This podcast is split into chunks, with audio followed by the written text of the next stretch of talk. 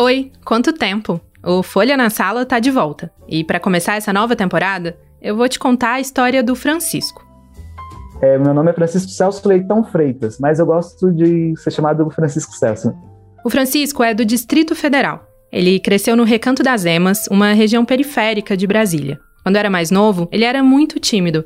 Daquele tipo de tímido que se treme todo para falar em público, sabe? E quando estava na sexta série, o Francisco teve uma professora de matemática que foi determinante na história dele. Eu não vou expor, mas tinha uma professora que ela me constrangia mesmo, de fato, que era uma professora de matemática. Gostava de chamar os alunos na frente para resolver questão no quadro e eu, com meu excesso de timidez, comecei a não ir mais, fugir da escola mesmo quando eram os horários dela eram os últimos, eu fugia da escola. Então acabei reprovando por falta. O Francisco reprovou duas vezes. E a jornada dele na escola poderia ter parado por aí, como a de muitos meninos que abandonam os estudos. Mas não, ele continuou. E aí, quando estava no ensino médio, ele teve outra professora que pedia para os alunos apresentarem trabalhos para a turma toda. E eu lembro que no final dessa aula eu cheguei na mesa dela e falei, professora, tem como você me passar um trabalho escrito? E ela, por que, Francisco? Eu fui falei, porque eu, eu, eu tenho dificuldade, eu, eu, começo a tremer, enfim, eu não consigo apresentar seminário. E ela chegou e, e, conversou comigo: olha, Francisco, eu posso até te passar um trabalho escrito, mas você precisa vencer esse bloqueio que você tem. E ela foi, pegou na minha mão assim, da forma tão carinhosa e falou: Você quer que eu te ajude? Na verdade, eu não queria, eu queria sair correndo dali. Mas ela falou de uma forma tão acolhedora que eu não soube dizer não. Eu falei, tudo bem, professora, eu vou aceitar sua ajuda. Ela ensinou três técnicas de oratória que ele lembra e usa até hoje quando dá palestras e fala em público. Pois é, depois de matar um monte de aula porque não conseguia ficar na frente da turma, o Francisco virou um orador. Mais que isso, ele virou um professor. Quando eu me formei, e que eu fui começar a atuar no magistério, eu fiz uma promessa para mim mesmo, que eu jamais iria constranger um aluno meu. E até a presente data, né, 9 de 8 de 2021, eu venho conseguindo cumprir essa, essa minha promessa de não constranger nenhum aluno.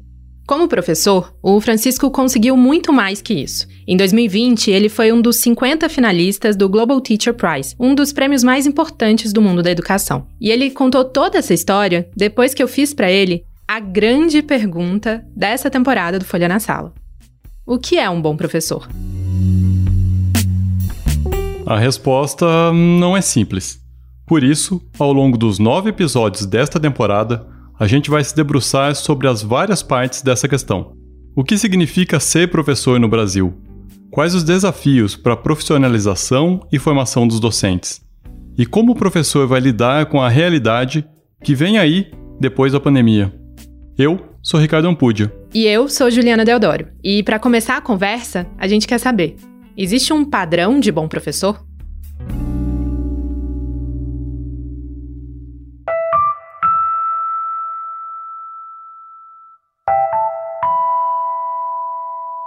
Quando a gente fala que um profissional é bom, o que vem à cabeça é a técnica, né?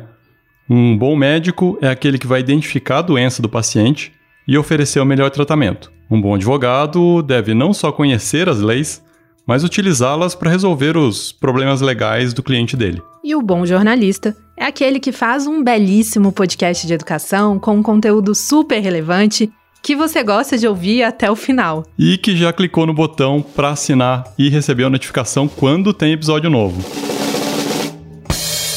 Mas falando sério agora, para ser um bom professor, o que é necessário? E eu diria que, além disso, um bom professor ele tem sensibilidade para o contexto. Ele é alguém que tem a capacidade de pegar esse instrumental teórico de conteúdos, de conceitos, de ideias e tornar isso algo que faça sentido para aquele conjunto de alunos específicos para os quais ele ensina. Essa é a Bárbara Borne. Ela é professora, trabalha com formação continuada de docentes e pesquisa o tema na Universidade de Stanford, nos Estados Unidos. Obviamente, isso requer que esse professor tenha um senso profissional, né? Que ele saiba é, que ele sempre precisa buscar mais conhecimento, que ele precisa sempre buscar estratégias novas para entender quem são aqueles seus alunos, entender como é aquele contexto, né? Não é, não se trata, Ricardo, da gente atualizar esse professor, que é um termo ruim, né? É entender, na verdade, que o conhecimento ele é fluido. Né? Como todas as áreas do conhecimento, as coisas vão se transformando e a gente precisa se apropriar dos novos conhecimentos, se apropriar das novas estratégias, né? É, não dá para esperar que aquilo que eu aprendi hoje vai ser idêntico e vai servir para daqui 10 anos, né? É, eu preciso ter a responsabilidade profissional de entender quando é o momento de buscar novos saberes, de entender como que está o campo de trabalho no qual eu atuo nesse exato momento, né? De continuar aprendendo. Já para o Alexandre Schneider, o bom professor é alguém que se adapta e se molda pela prática. O Schneider já foi secretário de Educação de São Paulo, é presidente do Instituto Singularidades, que trabalha com formação de professores, e é colunista da Folha. Então, é alguém com conhecimento teórico sólido sobre a sua área, mas com uma capacidade grande de transformar este conhecimento teórico numa atividade prática a partir das necessidades dos seus alunos, que não são as mesmas. Toda sala é heterogênea. A gente tem crianças com mais ou menos facilidade para aprender. Esse professor, esse bom professor, tem que ser capaz de compreender essa heterogeneidade e agir a partir desta compreensão para que todos possam aprender. Esse, para mim, é um bom professor. Mas é isso, então? O bom professor é aquele que continua sempre aprendendo, que tem conhecimento teórico e prático e consegue adaptar o conteúdo de acordo com o público. Sim, mas tem mais coisa. A Bernadette Gatti, pesquisadora da Fundação Carlos Chagas e um dos maiores nomes da área de formação docente, traz outros elementos que são importantes nessa equação. O estabelecimento de relações eh, pedagógicas não é uma coisa simples ela exige um certo grau de empatia, ela exige um certo grau de conhecimento, um grau alto de conhecimento da sua disciplina, não um conhecimento decorado, tá certo? Não, mas um conhecimento dos fundamentos também da disciplina. Como que aquele conhecimento se fundamenta? Como que ele foi construído? Porque se ele não tiver o domínio disto, ele não vai saber mobilizar uh, variadas maneiras didáticas de apresentar o seu assunto. Ah, e é também alguém que sabe se comunicar. Né? Não basta conhecer. Né? Nós temos exemplo de muitos professores que são grandes sábios, mas não sabem se comunicar com os alunos. Né? Educação é comunicação, é comunicação pedagógica. Acho que deu para perceber que uma definição objetiva do que é um bom professor não é lá uma coisa muito fácil. E não adianta, a dimensão subjetiva da relação, do afeto, da atenção também tem muito peso. Você já experimentou perguntar para alguém quem foi o professor que marcou a vida dele ou dela? Pois eu te conto que, na grande maioria das vezes, quando você fizer essa pergunta, você vai ouvir relatos muito emocionados. O melhor professor que eu tive foi o meu pai. Reconheceu essa voz? É a atriz Vera Holtz, que antes de ser um ícone da TV, do cinema e do teatro, foi professora. A família toda da Vera é de docentes: o pai, as irmãs, os primos e as primas. Ainda menina, ainda não estava alfabetizada, e papai percebeu que eu adorava histórias em quadrinho e ficava horas sentadinha vendo as, as revistinhas, né, os gibizinhos. E quando ele percebeu meu interesse, fazendo associação né, entre a linguagem escrita né, e a, a, linguagem do quadrinhos, ele começou a me alfabetizar. E eu acho que papai foi o professor que me ensinou a sobreviver, como seguir inteira, plena nessa vida. E então, através dele, eu tenho gratidão a essa profissão desde muito cedo. Quando a gente vai atrás dessas histórias pessoais, é muito comum ouvir como um professor foi determinante para que o aluno desenvolvesse interesses ou seguisse determinados caminhos. O escritor Itamar Vieira Júnior, por exemplo, lembra perfeitamente da Terezinha Cioli.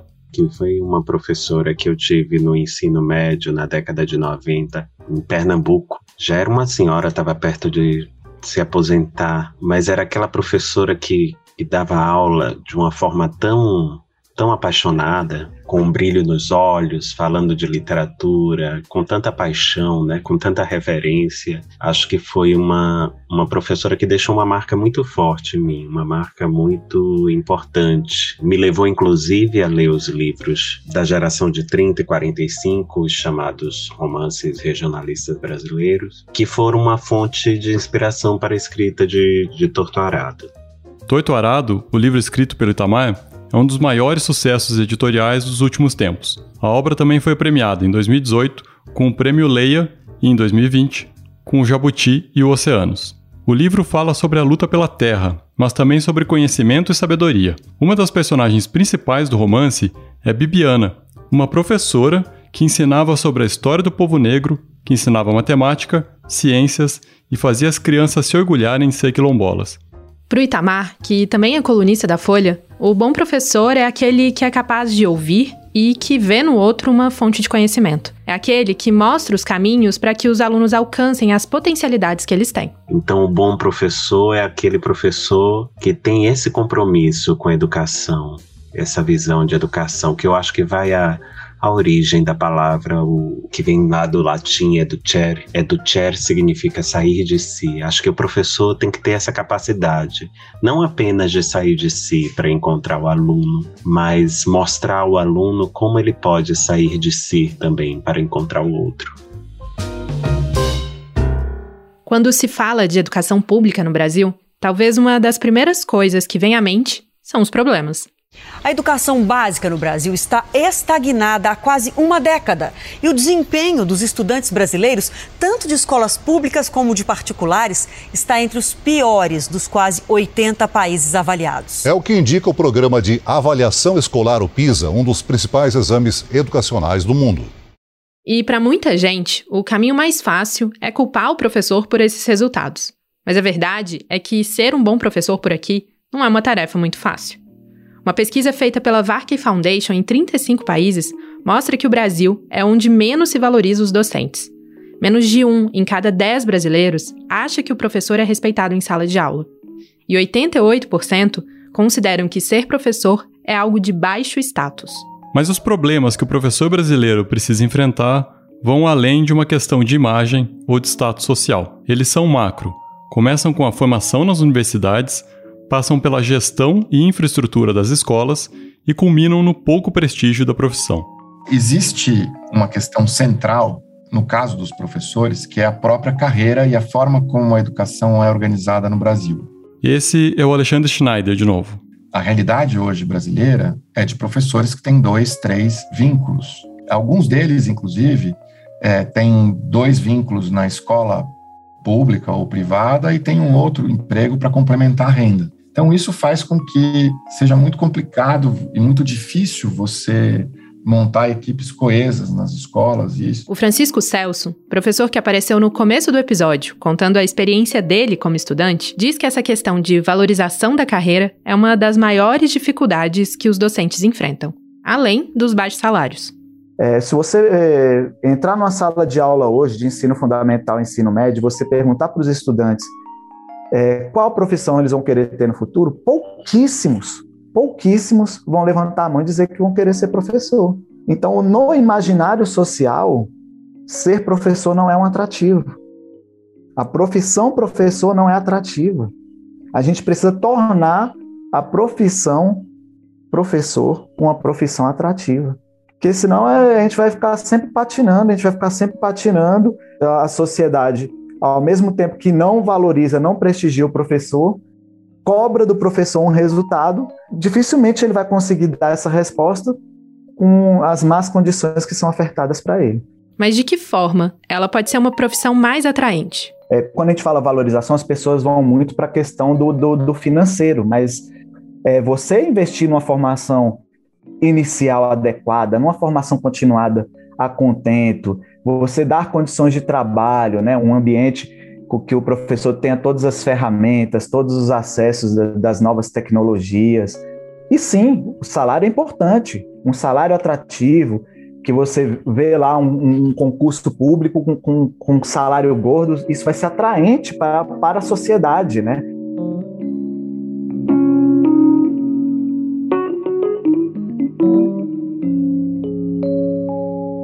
Se você não é do mundo da educação, talvez não esteja acostumado com o termo formação continuada, que o Francisco acabou de usar.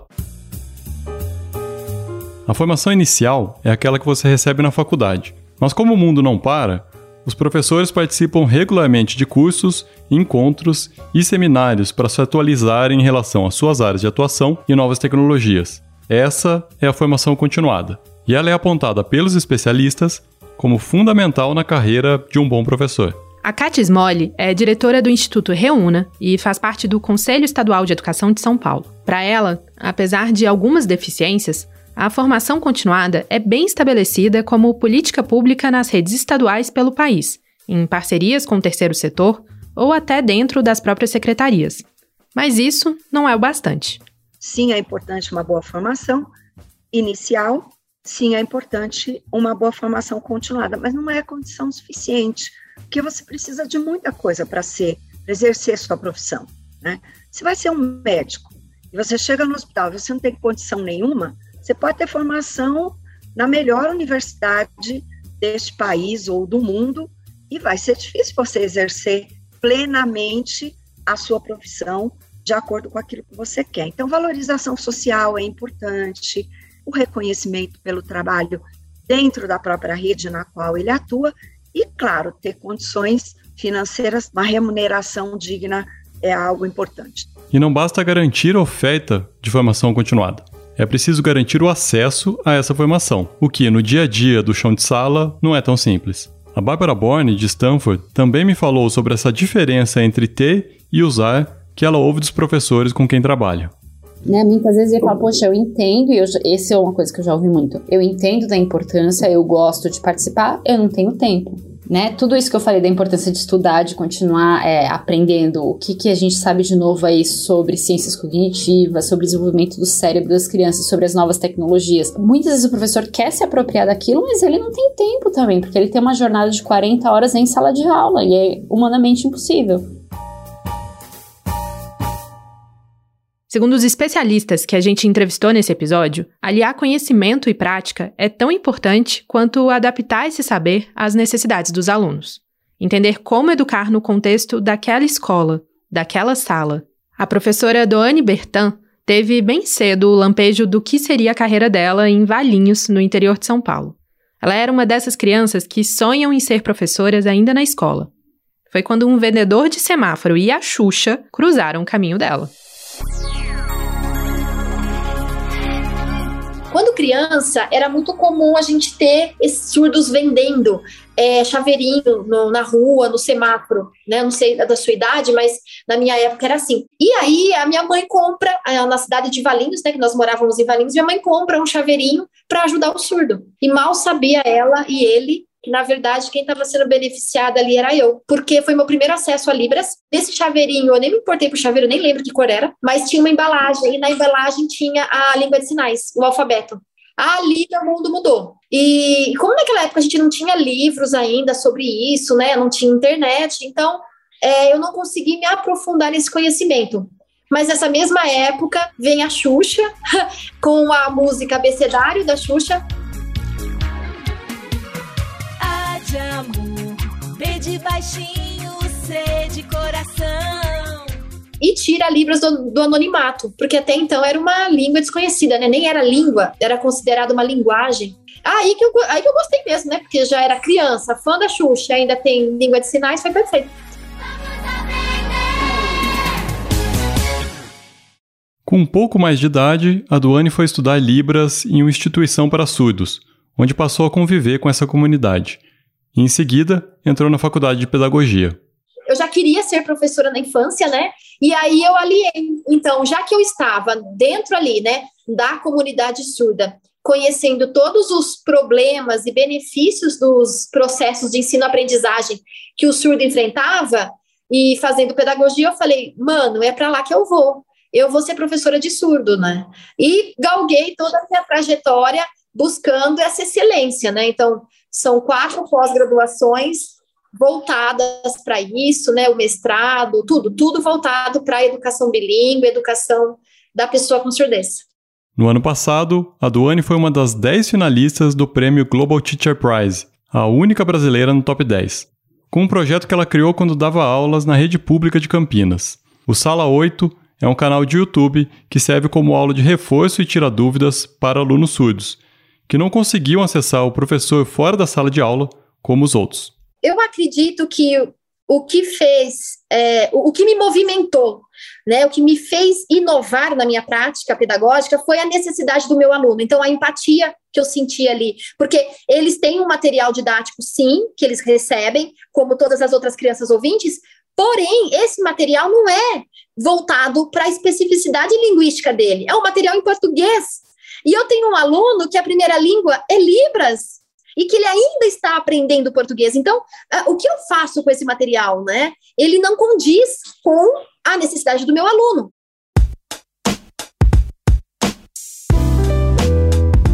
Assim como a Doane, o Francisco Celso também se destacou por criar um projeto que dialoga com a realidade dos alunos. Desde 2015, ele dá aulas na Unidade de Internação Santa Maria, no Distrito Federal, para jovens de 12 a 21 anos que estão cumprindo medida socioeducativa de privação de liberdade. O projeto criado pelo Francisco chama REP, uma sigla para ressocialização, autonomia e protagonismo. E REP, o ritmo, é a ferramenta que ele usa para ensinar. Outra grande percepção que eu, que eu tive no sistema socioeducativo, já como um professor de história, foi perceber que eles não se enxergavam nas histórias contadas nos livros didáticos, mas eles se viam nas histórias narradas nas letras de rap. E aí foi que eu tive a sacada de utilizar o rap como ferramenta pedagógica. Um dos principais desafios que o sistema socioeducativo impõe é a grande rotatividade dos alunos. Então, cada aula tem que ter um fim em si mesma. Os eixos que guiam a metodologia do Francisco são direitos humanos, diversidade e sustentabilidade. Eu utilizo esses três eixos transversais, fazendo as vinculações históricas, que é a minha disciplina, a história, né? E abordo um determinado tema. E aí eu utilizo o rap como pretexto para debater esses temas. A música Carta Mãe África, do rapper Gog, ajuda a explicar a questão racial no Brasil prisão da mente agora. Ser preto é moda, concorda, mas só no visual continua caso raro, ascensão social. Rosas, do Atitude Feminina, fala sobre violência doméstica e feminicídio.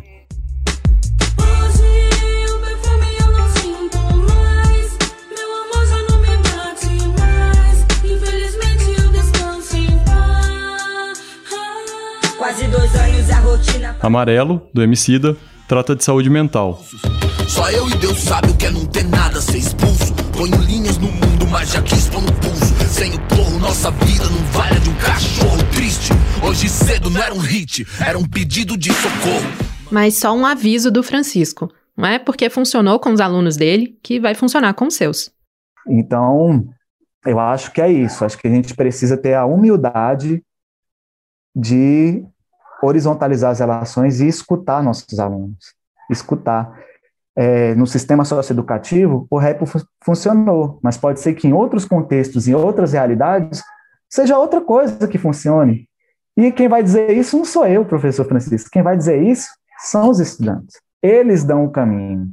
Eles nos dão os caminhos. A gente só tem que ter a humildade para escutá-los. Antes de terminar a conversa, eu perguntei para o Francisco qual era o rap que fazia mais sucesso nas aulas dele. E ele disse que é Vida Louca Parte 1 dos Racionais MCs porque tem um trecho que é muito significativo para mim e para eles, que diz o seguinte: Onde estiver, seja lá como for, tenha fé, porque até no lixão nasce flor, sabe? Eu acho que lá dentro é um pouco disso. Lá é um ambiente de muito sofrimento, de muito silenciamento da não só das vozes, mas dos corpos também, né? Tem que andar de mão para trás, cabeça baixa, tem que pedir autorização para falar qualquer coisa. Então, um local de muito sofrimento, de muito silenciamento, mas mesmo com todas as adversidades, tem muitos talentos aflorando ali, surgindo, né? Então é isso. Onde estiver, seja lá como for, tenha fé, porque até no lixão nasce flor. Acho que representa muito essa frase dessa noite, firmão, segue quente. Admiro os crentes, dá licença aqui, uma função, uma tabela. Oh, desculpa aí.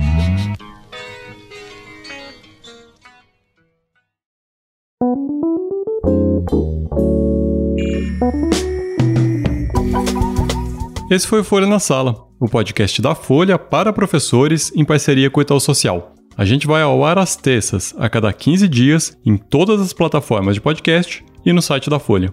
No próximo episódio, a gente vai discutir qual é a imagem do professor brasileiro. Nós usamos áudios de Record e trechos das músicas Mãe África, do GOG, Rosas, do Atitude Feminina, Amarelo, do Emicida, Abecedário da Xuxa, da Xuxa e Vida Louca Parte 1, dos Racionais MCs. A coordenação do podcast é de Fábio Takahashi e Magé Flores. E a edição de som é de Stefano Macarini. Até mais! Tchau!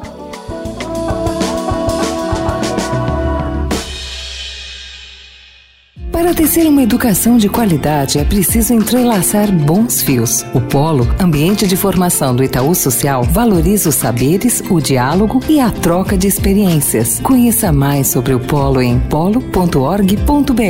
Itaú Social.